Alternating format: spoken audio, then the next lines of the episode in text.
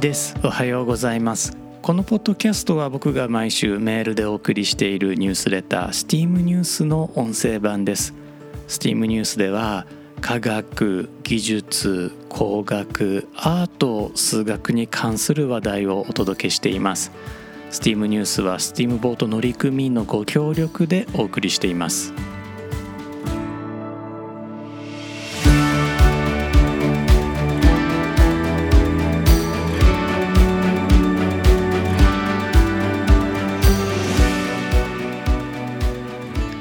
まして1です。このエピソードは2022年の8月18日に収録しています。このエピソードでは STEAM ニュース第91号から女性物理学者リーゼ・マイトナーの話題をお届けします。リーゼ・マイトナーは1878年11月7日にオーストリア・ハンガリー帝国の首都ウィーンで生まれました。彼女はユダヤ人家庭の8人兄弟のうちの3人目でした。家はユダヤ教だったのですが彼女は1908年にプロテスタントへと改宗しています。今では想像もつかないことでしょうが当時のヨーロッパでは女の子に教育は不要であるどころか有害であるとさえされていました。実際彼女の学校生活は14歳まででした。もっと意外なことに19世紀のヨーロッパでは物理学者の地位がうんと低かったんですね。20世紀の初めにアルベルト・アインシュタインが近代物理学の扉を開くまでは物理学はどちらかというと歴史学と同じ扱いを受けていました。つまり過去をほじくり返したり現状を追認するだけで役に立たない学問というふうに見られていたわけですね。1901年23歳のリーゼにも大学の入学資格が与えられました。そして彼女は試験に合格しウィーン大学物理学部に入学を許可された最初の女性になりました。彼女が熱心に聞き入ったのはオーストリアの物理学者ルートヴィッヒ・ボルツマン教授の講義でした。今でこそ当たり前のことではあるのですがこの当時原子は確かに存在すると唱えたボルツマン教授は異色の科学者でした。というのも科学者といえども誰も原子を見たことがなかったんですねこの時代。原子が存在するという間接的な証明を初めて行ったのはアルベルト・アインシュタインで1905年のことでした。1906年ですから28歳の時リーゼはウィーン大学から博士号を授与されています。ウィーン大学では4人目の女性博士でした。残念なことにこの年ボルツマン教授は亡くなっています。リーゼは当時すでに著名になっていたポーランド出身の科学者マリ・キュリーに手紙を書いて雇ってほしいとお願いするのですが丁重に断られてしまいます。博士の就職問題というのはいつの時代も同じなのかもしれませんね。リーゼは結局ベルリンに職を見つけ移住することにしました。ベルリンでの上司はドイツの物理学者マックス・プランクでした。どちらかといえば保守的なプランクでしたが女性の中でリーゼだけには彼の講義の受講を認めました。ただし当時のドイツはオーストリアと比べても女性科学者には厳しく彼女の所属した研究所では地下室から出てこないようにと所長だったエミール・フィッシャーから命じられています。なんとトイレの利用さえ禁じられたために通りの先のホテルまでトイレを借りに出かけたりしていました。そんなリーゼはここでドイツ人科学者のオットー・ハーンと出会います。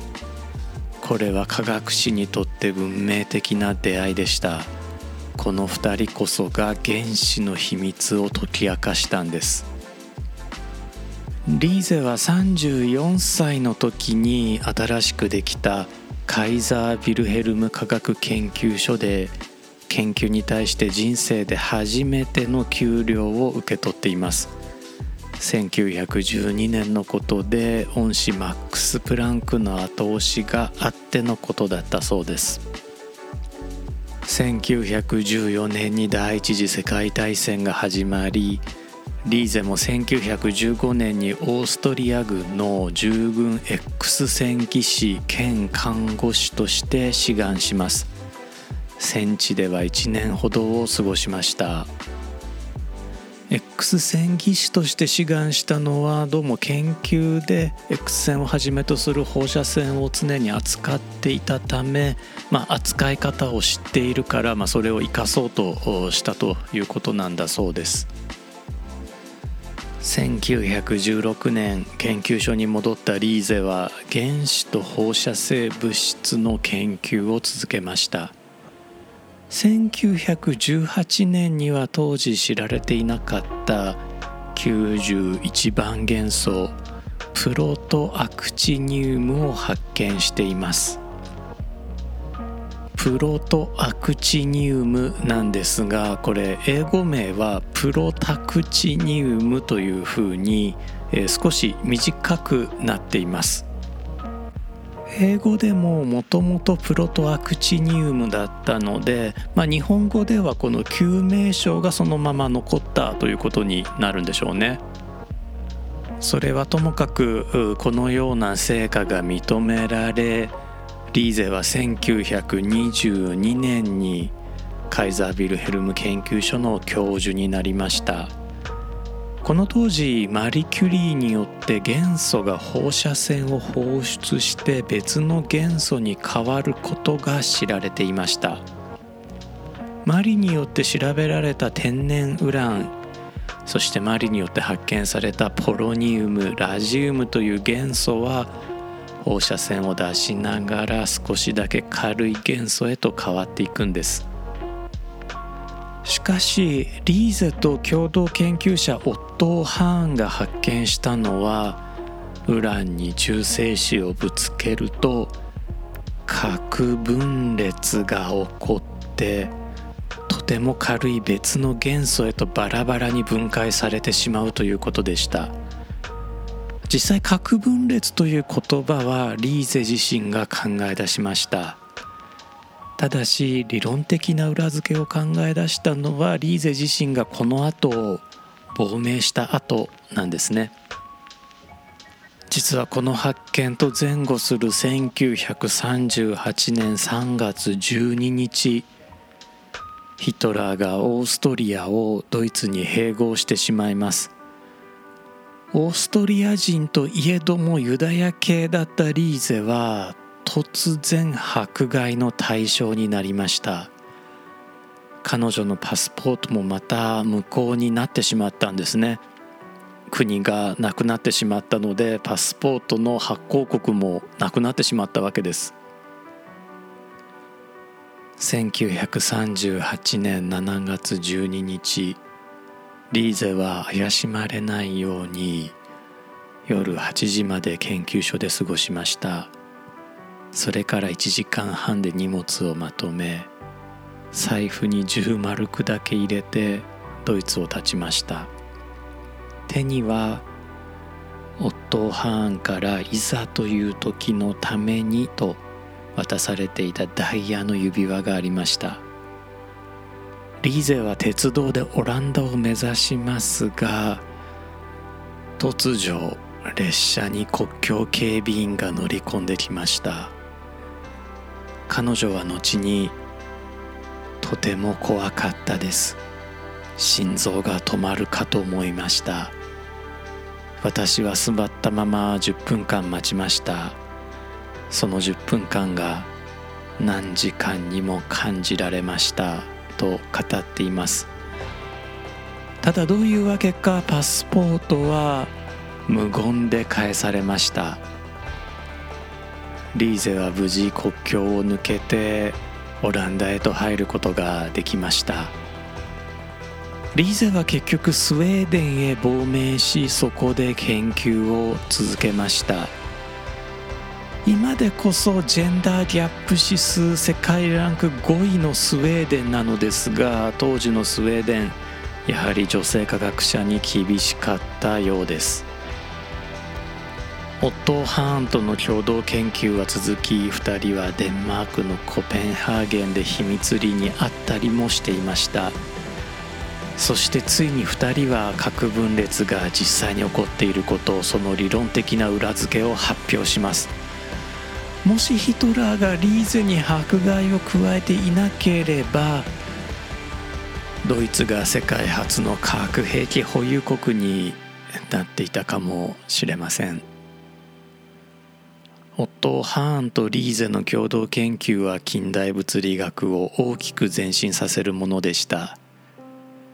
しかしドイツにいたオットー・ハーンはナチスによって非アーリア人との接触を禁じられていたためリーゼの名前を外して研究発表を行います。1939年1月のことです。続く2月今度はリーゼがおいで物理学者のオットー・ロベルト・フリッシュと共にオットー・ハーンが見落としていた点をまとめた論文を発表しています。この論文はアメリカのマンハッタン計画の引き金になりました。1942年リーゼはマンハッタン計画への参画を打診されています。しかしリーゼは断っています。そして1944年にノーベル賞選考委員会はオットー・ハーンにだけ核分裂の発見の功績を認めノーベル化学賞を授与しました。リーゼは40年間の友情を裏切られた思いとだけオットー・ハーンに伝えましたがそれでも友情は生涯変わらなかったといいます。このような悲劇性も相まってかリーゼは戦後アメリカで原爆の母と誤解されました。リーゼは核分裂こそ発見しましたがその兵器利用には生涯反対し続けていました。リーゼは4歳年下でドイツ出身の物理学者ジェームス・フランクから君に恋してしまったと告白されたことがあります。彼女は今更遅いわよと答えたそうなんですね。リーゼとフランクが出会ったのはおそらく20代後半なのですがこの時すでにお互い80歳を超えていました。フランク遅すぎでしょう。このリーゼは89歳まで生きるのですがこれは当時放射性物質を扱った科学者としては驚異的な記録です。これは彼女が身の回りについた放射性物質を徹底的に洗い流す習慣を持っていたかもしれません。彼女が放射線の研究を始めた時代はまだ放射線障害の知識がほとんどなかったため彼女には先見の明があったというふうに言えると思うんですね。彼女の研究室では電話とドアノブの隣には必ずトイレットペーパーが用意されていました。また彼女は研究者同士の握手も禁止していました。リーゼよりも少し早い時代に放射性物質を研究したマリ・キュリーは66歳で亡くなっていますが放射線障害を強く疑われています。さて地球人が科学者に送ることができる究極の栄誉は何でしょうか？ノーベル賞は選考委員会が存続する限り無限に出せるので究極の栄誉とまでは言えないかもしれません。では単位の名前になることはどうでしょうか？例えばフランスの哲学者物理学者ブレーズ・パスカルは圧力の単位パスカルに名前を残しています。気圧なんかでも使えますよね。しかし単位の名前は永遠ではないんです。例えばドイツの数学者物理学者カール・フリードリヒ・ガウスは磁石の強さの単位ガウスに一時期名前を残しました。ピップエレキ板が800ガウスといった時のガウスですね。しかし現在は単位としてのガウスは使われていません。代わりにテスラを使うことになっています。ピップエレキ板なんですが現在では800ミリテスラというふうに表示されています。なんかミリがついて少ししょぼくなっちゃったような印象を受けますけれどもこれは同じものです。1ガウスは1ミリテスラと同じです。ただしおそらく有限でそれでいておそらくは永遠に名前が残る分野もあります。それが元素の名前元素名です。水素やヘリウムのような自然界に存在する元素。こちらはですね64番元素のガドリニウムを除いて神話地名慣用名から名前が取られています。一方人工的に合成された元素には合成者が比較的自由に名前を提案できるようになっているんですね。日本人によって合成された元素にニホニウムの名前が付けられたこともあります。実はニホニウムよりもずっと前に、えー、日本人がこの見つけたあということでニッポニウムという名前が提案された元素があるんですが結局、えー、認められず、まあ、実際にもその発見は間違っていたのでニポニウムという名前は取り下げられています、えー、現在テクネチウムという名前の元素になっています。一度提案されて、えー、取り下げられた名称は再度提案できないルールになっていますので、まあ、ニッポニウムの名前というのは、まあ、今後使われることはないですね。ニホニウムが認められたことで、まあ、日本の名前は残ったということで、まあ、これはよしとしましょうか。元素の種類はおそらくはそう多くないんですね。で名前が付け替えられるということもまずないために元素名になるということは科学者にとって究極の栄誉と、まあ、僕は言えると思うんです。そしてもちろんですねリーゼ・マイトナーにちなむ元素名があるんです。1997年に名付けられました109番元素です。合成したのはドイツのペーター・アルムブルスターとゴットフリート・ミュンツェンベルクというお二人で元素名の習慣に従ってマイトネリウムというふうに名付けられました。この109番元素未来英語マイトネリウムというふうに呼ばれるでしょう。リーゼの共同研究者オットー・ハーンも一度は105番元素の名前として検討はされたんですが結局は採用されなかったんですね。そして一度検討された名前というのはあ二度と使われないルールのためにオットー・ハーンの方は元素に名前を残すことはありません。ちなみにですね全ての元素に中国では漢字を割り当てているんですね。マイトネリウムにも1文字でマイトネリウムというふうに読む漢字があります。これ金辺に麦って書くんです。これ日本語では出てこないので、えー、金麦というふうにね、えー、なんかそういうビールっぽい商品名ありますけれども、まあ、日本語では金麦と書いてマイトネリウムと読んではどうかなというのが僕の提案です。あちなみにですね僕の名前名字「金の谷」って書いて「金谷」って読むんですが金辺に谷という、えー、元素も中国では定められています。これベリリウムという金属です。ベリリウムなんですがねあのー、発がん性があるみたいで、えー、工業用途ではね、えー、使われることのない金属になってしまいました。もうちょっといい元素だったらよかったなとか思っちゃうんですが皆さんもひょっとしたら自分の名前に対応する元素があるかもしれません。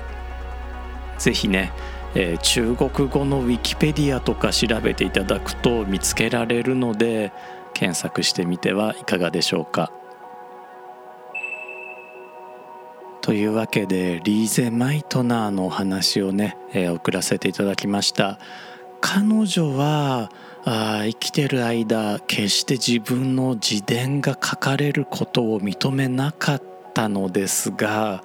まあ、彼女の意思に反してこうしてね、えー、リーゼのまあ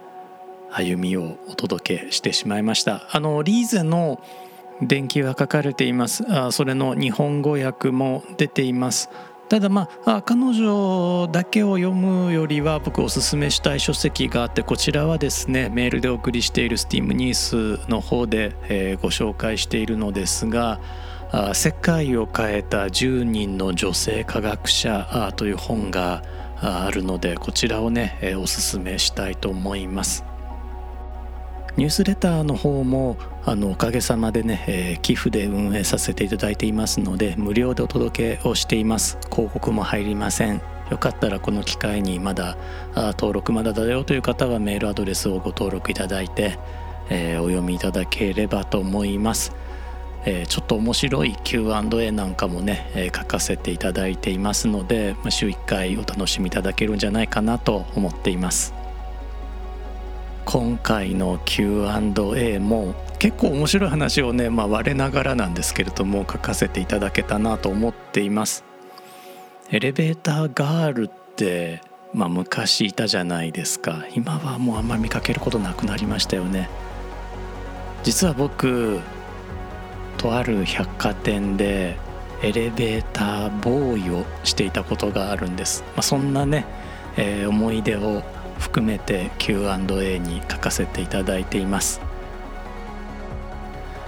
で、えー、ニュースレターには書かなかったことなのですがあこのノーベル賞に関してねえー、まあ、リーゼは裏切られた形になるんですがオットー・ハーンの方やはりちょっと悪いとは思っていた